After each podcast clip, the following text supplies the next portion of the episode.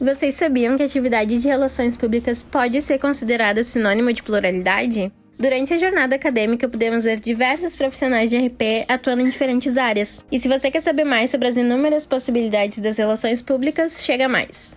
A nossa profissional plural de hoje é Letícia Guedrati, que vai bater um papo sobre a formação dela em RP e a atuação no terceiro setor.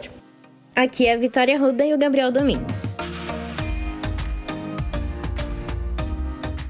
Letícia, é um prazer imenso te receber aqui no Pluralidades. Tu que é formada em Relações Públicas pela Unicinos, tem MBA em Gestão Empresarial, mestrado em Ciências da Comunicação, além de experiência em comunicação corporativa e atualmente trabalha no terceiro setor. Diz pra gente o que, que te fez escolher Relações Públicas. Primeiro, queria agradecer aqui o convite, fico super feliz em poder fazer parte de um projeto super legal. Uh, o que me fez escolher RP Uh, vamos lá, eu tava pensando sobre isso ainda esses tempos, uh, que é, chega aquele momento assim no fim da escola, né, para quem vai seguir a faculdade logo depois do ensino médio, que a gente fica se perguntando o que que eu gosto, o que que eu acho que eu gostaria de fazer. E para mim, assim, por mais que eu tenha lido muita coisa, tenha feito muito teste vocacional naquela época, e que os resultados são bem diversos assim, eu tinha bastante já uma certeza assim que eu queria ir para a área da comunicação. Uh, claro que na escola a gente não entende muito o que, que significa atuação profissional de todos os campos, assim, mas uh, para mim era bem inegável que eu queria ir para uma área assim que envolvesse bastante expressão, que envolvesse relacionamentos, enfim. Então eu tinha eu tinha assim esse carinho pela área da comunicação e na verdade foi meu avô que na época ele trabalhava com relações internacionais ainda, que ele me falou de relações públicas e eu confesso que eu nunca tinha, assim, prestado muita atenção, né? Porque a gente tem alguns cursos que são mais famosos, a gente conhece desde a infância e outros não. E quando ele me falou isso, eu, puxa, faz sentido, assim, fui dar uma olhada, pesquisei. Eu, cara, acho que a, a, dificuldade em explicar exatamente o que, que esse pessoal faz é justamente o que, que me fez me interessar, assim, que não, não parecia algo tão óbvio, tão prático, assim, né, quanto uma atividade que daqui a pouco é facilmente descritiva. Eu achei que ia abrir muitas portas, assim, e embarquei. Na época eu comecei publicidade junto, então eu fazia publicidade numa faculdade e a Relações Públicas na Unicinos. E depois de dois semestres eu fiquei assim, obviamente era, para mim era óbvio que a escolha tinha que ser RP, assim, eu fiquei bem identificada logo no início, assim. E enfim, foi, foi realmente assim uma identificação bem pessoal, né? Tipo, com o estilo de vida que eu tenho, o jeito que eu gosto de comunicar com as pessoas, de interagir e como eu achei que isso podia fazer parte do meu universo profissional também. Que bacana, Letícia. E conta um pouquinho pra gente como é que iniciou a tua trajetória profissional. Sim, assim, eu entrei um, e daí no primeiro semestre eu tava bem, já tava assim logo querendo estagiar, assim, foi uma coisa que eu queria muito, assim, até acho que contra um pouco da vontade do meu pai, que ele queria que eu tivesse mais uma jornada mais, assim, foco nos estudos, assim, total, né, alguma coisa talvez um pouco mais acadêmica, e eu tava louca para trabalhar, para me sentir, assim, fazendo parte de alguma coisa e entender o que, que isso, isso significava na prática, assim, né, porque a gente sabe mesmo, mesmo no início da faculdade a gente fica na dúvida, assim, tá, o que que realmente, o que que isso significa dentro dentro de uma empresa, dentro de um negócio.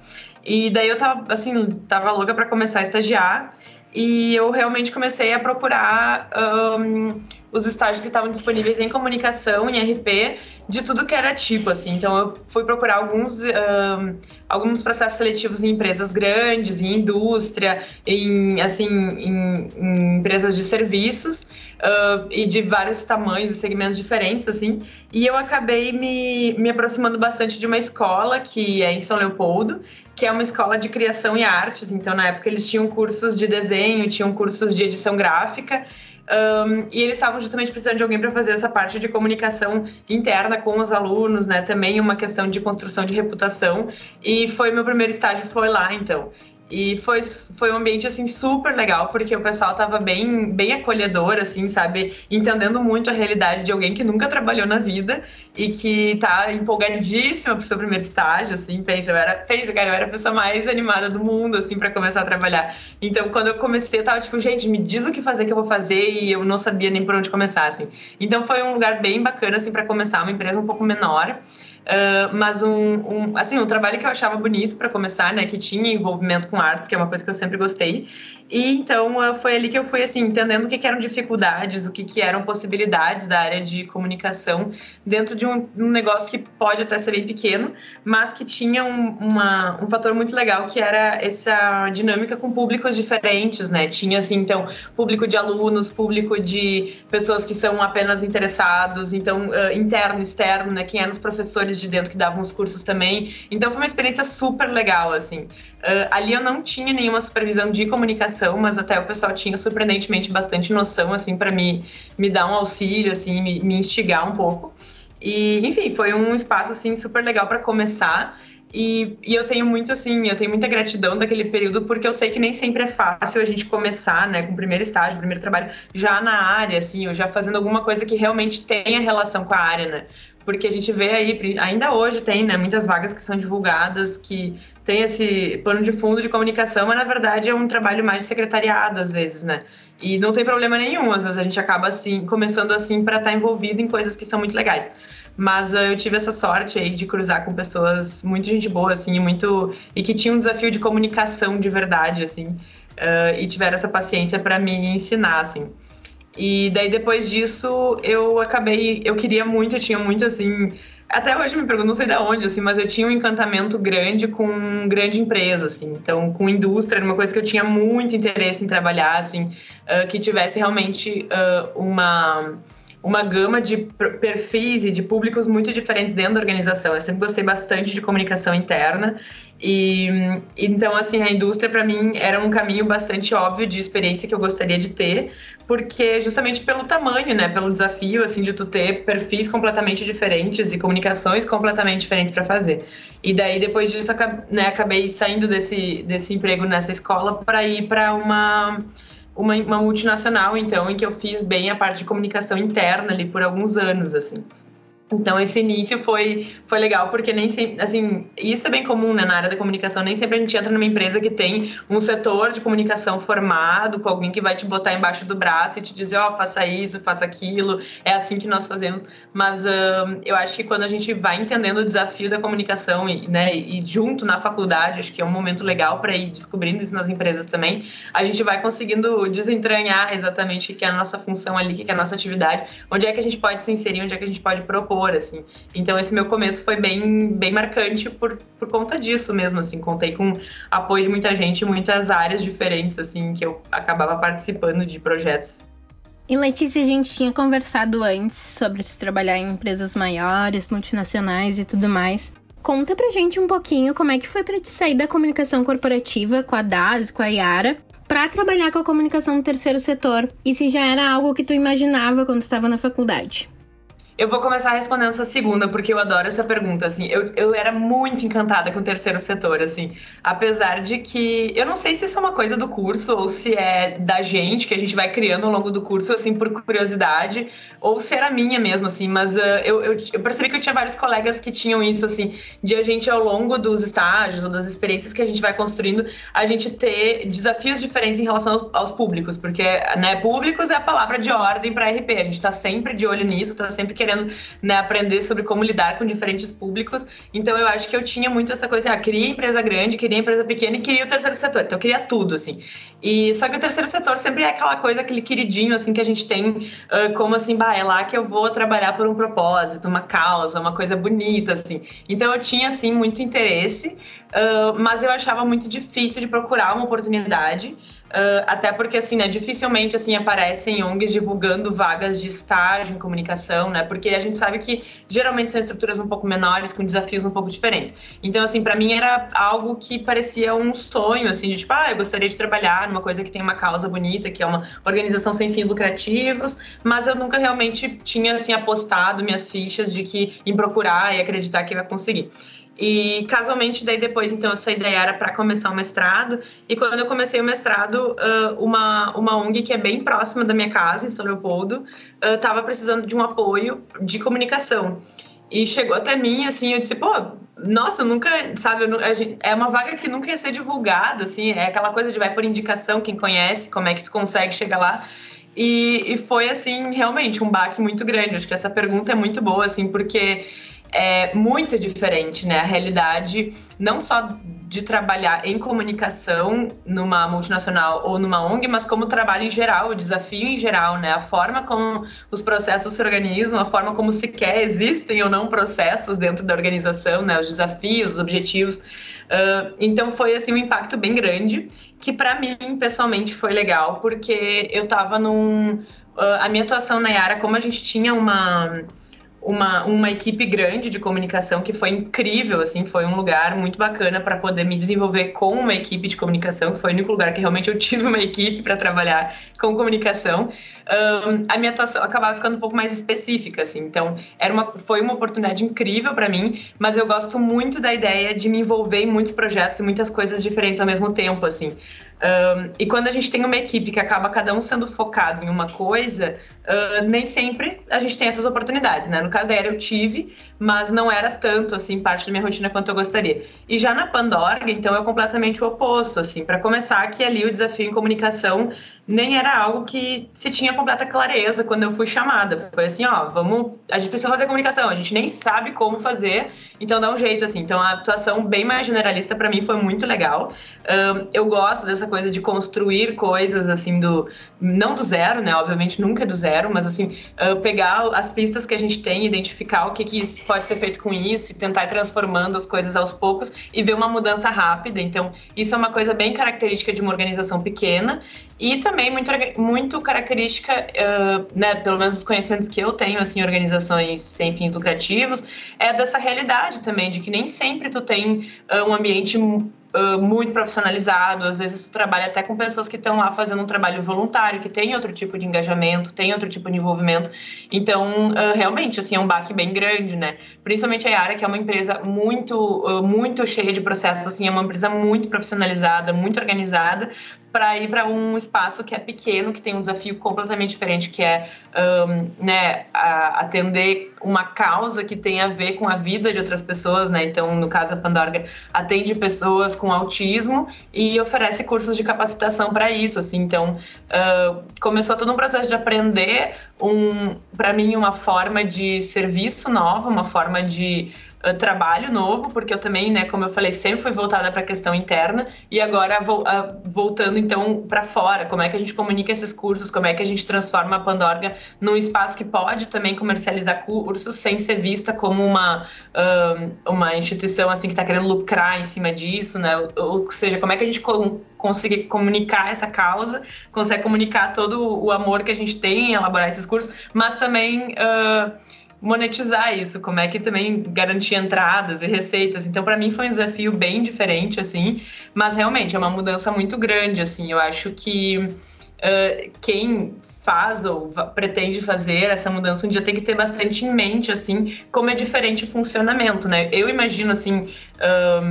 Talvez comparável, né? Eu não tive a experiência em setor público, mas eu imagino que a, assim a, a, dinâmica é comparavelmente diferente entre público e privado e daqui a pouco uma grande instituição e uma ONG que é pequena. Então, assim, é uma mudança de processos, de forma de pensar, né? De mindset, como é a palavra que a gente usa hoje para isso, que para mim foi boa. Mas eu acho que assim, ó, tem que ter bastante noção de que terreno está pisando quando vai fazer esse tipo de mudança, porque eu acho que tem muita gente que se decepciona, assim, né?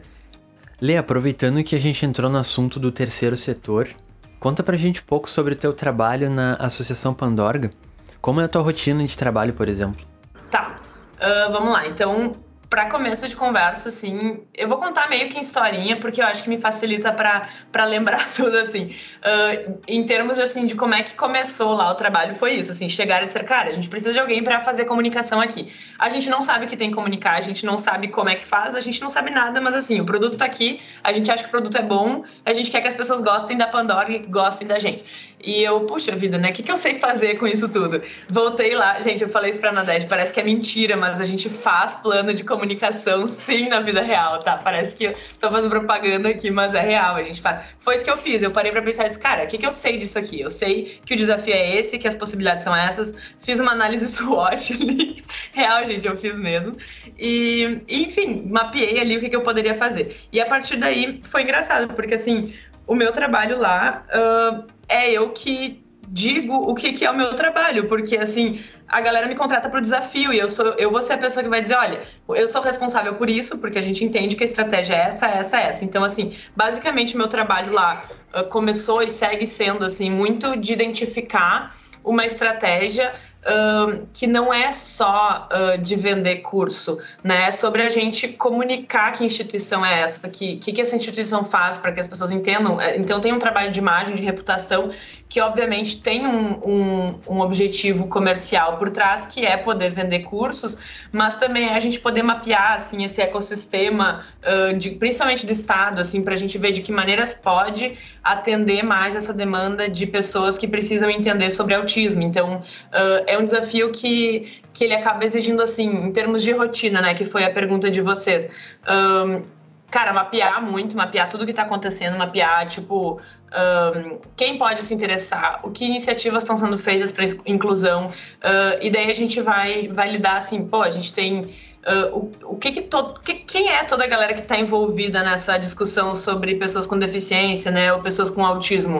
Uh, escolas, familiares, né, poder público, uh, enfim, uh, área da saúde, área da educação no geral, assim. Então, uh, de certa forma, a gente tem que conseguir agregar isso tudo. Então, o meu trabalho tem muito de geração de conteúdo, tem muito de fazer contato com gente para parceria, tem muito de Uh, enfim, atender público também, que também é uma coisa que a gente acaba fazendo num espaço menor. A gente se divide bastante com atendimento, então, dependendo do tipo de atendimento, dependendo do tipo de complexidade, uh, sou eu que atendo, às vezes, né, é o pessoal do atendimento mesmo. Um, e a gente vai formando, assim, um, um, grupinho de. Assim, vai formando os processos, sabe? Isso é uma preocupação que eu tenho tido e que faz bastante parte da minha rotina de tentar identificar, cara, isso aqui é um, processo de atendimento, vamos, vamos organizar isso aqui, isso agora é um padrão. Então, assim, uh, essa coisa coisa de processos, que não é uma coisa que eu acho que a gente ouve muito na faculdade, assim, mas basicamente é o que a gente aprende a fazer. A gente organiza as coisas, cria um plano, cria uma estratégia e aplica, é um plano, né? E isso a gente vai fazendo na rotina também. Eu tenho bastante essa preocupação, porque eu acho que a gente, organizando internamente, é o que a gente pode fazer para transformar né, uma imagem externa também como algo uh, profissional, algo que tenha um bom serviço, um bom atendimento, assim. Então, minha rotina não sei se eu consigo descrever, mas assim, tem um pouquinho de tudo, assim. Eu diria que se fosse separar em setores, cara, tem de tudo, tem de comercial, tem de atendimento, tem de uh, comunicação, mas para mim tudo isso é muito um trabalho de RP, assim. Eu não acho que nenhuma dessas coisas fogem da atuação de um RP, principalmente num espaço como esse, né, que é, como eu falei, uma equipe mais enxuta, assim, né. E Letícia, tu já vinha falando um pouquinho sobre isso, mas no teu ponto de vista, qual a importância de um RP no terceiro setor? E como tu acha que a gente pode se inserir mais nesse nicho? É, eu acho muito que assim, um, um profissional de RP tem bastante a contribuir se a gente sair desse, desse formato de atuação meio de atender demanda, né? Isso, assim, é aquela coisa que a gente brinca, assim, não é padaria, não é pastelaria, assim. Então, se a gente pudesse sair dessa posição de, tipo, ah, venha com... Uh, me aponte os problemas que eu irei criar a solução, uh, isso não facilita muito o terceiro setor, né? Eu imagino, assim, que a gente tem que ter esse olhar atento para estar tá, uh, diante principalmente assim diante, em frente às situações uh, com um olhar bem estratégico mesmo, assim. E eu acho que uma coisa que, uh, principalmente assim, né, nesses casos, eu tô falando de organizações pequenas porque é minha experiência, mas a gente sabe que, né, nem todas as ONGs são pequenas, tem organizações não governamentais que são gigantes e são muito influentes no país, assim. Mas uh, eu acho que a gente tem que ter, primeiro de tudo, assim, a noção de que tudo um, diz respeito à comunicação de alguma maneira, assim. Então, claro, se a gente tiver em um espaço em que os papéis são mais divididos, tudo bem, mas a gente, eu acho que a gente tem muito a contribuir no terceiro setor com esse olhar atento, com uma visão bem estratégica uh, de que como a construção da comunicação, tanto interna quanto externa dessa instituição, tem a ver com a gente, a gente é responsável por todas as etapas, assim. Um, eu acho que. Hum, deixa eu pensar um pouquinho aqui para não ficar me enrolando um, a importância de um RP no terceiro setor, acho que seria justamente essa, assim, sabe? De um profissional que possa unificar todas essas demandas, essas preocupações, assim, uh, com um olhar estratégico de comunicação, porque acho que nem sempre isso acontece muito nas empresas também, né? Não tem ninguém. Se a gente fizer uma comparação, por exemplo, uma grande empresa, quem é responsável pelo institucional da coisa, por zelar pela. Uh, pela pela uniformidade da cultura, também vai ser o RP. Então, a mesma coisa se aplica no terceiro setor, e isso eu acho que é ainda mais importante uh, em espaços em que a gente precisa comunicar algum tipo de causa, precisa comunicar mais o propósito dessa instituição e por que, que ela existe e quem mantém. Então, assim, de certa forma, o terceiro setor também tem. Uh, carrega uma coisa assim de prestar um pouco mais de contas à sociedade, né? Pra gente. Uh, porque geralmente né, são questões associadas a uma causa, in, investe, investimentos. Uh, externos, enfim, né, qualquer tipo de levantamento exige algum tipo de prestação de contas. Eu acho que profissional uh, tem que estar tá muito atento a isso, assim. Uh, e a outra pergunta, assim, de como a gente pode se inserir mais nesse nicho, eu acho que parte disso, assim, essa mudança postural, assim, da gente não ir para esse essa esfera esperando, assim, que alguém nos dê uma uma descrição assim de qual é o seu job to be done, né? Tipo, não, não, não esperar que alguém venha assim, ah, o papel da comunicação é esse. Eu acho que a partir do momento em que tu entra, uh, especialmente em espaços menores e menos organizados, como é muitas vezes a realidade, uh, a gente tem que abraçar, tem que, enfim, mudar essa, essa mentalidade de que nossa parte é um setorzinho que fica lá separado. Não, RP tem que, cara, tem que contemplar um pouco de tudo, tem que estar por dentro de tudo, tem que estar de olho em tudo, assim, na volta. Eu acho que, enfim, acho que para mim seria isso, assim, não é uma... É difícil responder, né, como é que a gente pode se inserir, porque eu mesma acho, achei difícil me inserir, né, se eu dissesse, ah, não é tão fácil a gente achar as oportunidades de ingressar, mas eu acho que a gente acha também uh, se oferecendo, também, né, tendo essa, esse protagonismo, essa iniciativa, assim. Bacana, ali. Agora falando um pouco sobre a tua experiência com a área acadêmica, tu sempre teve vontade de fazer um mestrado ou foi algo que surgiu ao longo da graduação? Olha, até não surgiu nem ao longo da graduação para mim, assim. Eu nem sonhava em fazer mestrado, assim. Eu nunca, nunca foi uma coisa que eu pensei para mim, assim. Um, e é engraçado, assim, porque eu tenho bastante influência, né? Meu pai, assim, sempre teve muito envolvimento com a pesquisa. E, e assim, ele sempre incentivou. E eu, tipo, ah, mas eu acho que não é para mim, eu não tenho muito interesse. Até que eu fiz o TCC. E eu amei fazer o TCC. claro, depois que passa, né? Óbvio que depois que passou, eu amei. Uh, durante era um sofrimento que só, mas assim, depois que passou, eu olhei e disse, cara, eu produzi isso, eu gerei um conhecimento e eu achei muito legal fazer, assim, uh, achei um tipo de entrega muito diferenciada do que a gente faz, por exemplo, numa empresa, né? Que a gente nunca vai fazer uma pesquisa desse tamanho. Então, me interessou muito, assim, esse formato de pesquisar. E daí eu acabei tendo uma relação bem legal com a minha, orienta a minha orientadora dessa pesquisa. E ela mesma falou, disse, olha, uh, tu foi super bem, né? Tu gostou de fazer o trabalho, né? Teve uma boa nota no final. Uh, será que tu não ia gostar de seguir a pesquisa? E eu fiquei com aquilo na cabeça, assim, tipo, um ano, assim. Eu disse, ah, acho que não, nada a ver. Uh, e daí eu tava feliz, tinha terminado a faculdade, tava bem feliz. Bom, agora é só trabalho, né? Vou poder me mergulhar, assim, no, no mundo corporativo. E eu tava assim... E daí, depois de um tempo enfim, fez falta, sabe? Eu, go eu gosto de estudar. Eu acho que eu nunca tinha parado para pensar que eu nunca tinha parado de estudar, porque, né, essa coisa de a gente emenda a escola, termina a faculdade, depois da faculdade tá, e aí, né? Tipo, agora terminou, vou. Enfim, por um tempo é legal, depois eu senti uma faltinha, assim. E daí me deu muita vontade de participar do processo do mestrado, mas meio que assim, eu não sei, eu não tinha. Um de cara, assim, o interesse em, tipo, nossa, eu vou pra academia, eu quero me tornar professora, por isso eu vou fazer mestrado, sabe? Eu fiz porque eu queria estudar e é, é estranho, mas realmente foi só isso, assim. Lei, agora que tu finalizou o mestrado, o que, que vem pela frente na tua carreira? Tu pretende seguir estudando? Tem planos para o futuro? Olha, a gente sempre pretende fazer coisas, né? Uh, eu tenho ainda intenção, assim, eu, eu gostei muito de fazer o mestrado, para mim foi uma experiência muito rica, assim. Claro, foi difícil, não foi nada fácil, assim, não foi principalmente fácil por causa da pandemia, né? A gente se afastando, assim, foi um período complicado para todo mundo e para fazer um trabalho desse, desse tamanho, assim, foi, foi bem desafiador, assim. Eu tenho intenção em algum momento da minha vida em fazer um doutorado, mas não agora. Uh, eu não seguiria agora direto, porque eu, enfim, tenho mais interesse. Eu gosto dessa coisa, assim, de envolver bastante da academia com a prática, então, assim, me voltar um pouco mais para a prática de novo. Um, até para, enfim, né, não, não me distanciar muito desse universo. Uh, mas, enfim, é algo que eu penso. Eu gostaria muito de retornar a estudo daqui a um tempo, não sei quando, assim. Uh, e talvez um dia até eu tenha, sim, interesse em seguir para academia, assim, essa questão de, de docência é uma coisa que me atrai, uh, mas não é um plano que eu tenho intenção de realizar agora, assim. Um, olha, atualmente Cara, eu tenho muita vontade de seguir estudando, assim, é, é engraçado, eu não, eu não, me considero uma super super estudante, assim, eu não sou a pessoa que super se afunda em livros, mas é tão interessante a gente entra em um curso, a gente começa a viver aquilo, a gente começa a ver tanta coisa diferente, assim. E até falando um pouquinho do mestrado, assim, para mim foi muito especial ter feito mestrado, especialmente para poder entender a comunicação como uma ciência, sabe? Que eu acho que é uma coisa que eu pessoalmente não tinha isso claro, assim. Para mim era uma coisa assim, ai, um, a faculdade em comunicação em RP é algo que a gente faz, a gente faz, a gente faz, a gente faz, como se comunicação não fosse uma ciência tão uh, importante, tão relevante e tão uh, possivelmente intelectual quanto todas as outras, assim. E para mim foi muito bacana poder estudar mais sobre isso e me aproximar, assim, da, da parte científica da comunicação foi rico e eu acho que contribui muito para minha prática, assim. Eu hoje estou ainda na Pandorga, estou atuando ali, eu estou gostando muito de atuar.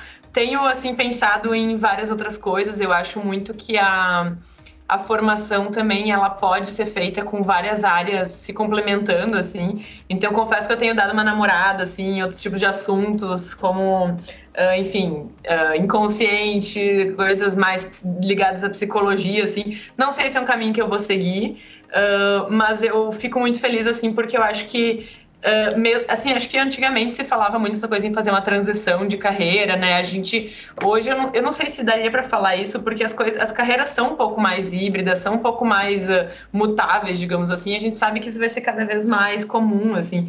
Então eu não imagino assim que daqui a pouco seguir para uma área diferente seria sair de RP. A gente continua sendo RP em qualquer lugar que a gente vá, em qualquer trabalho que a gente faça, assim.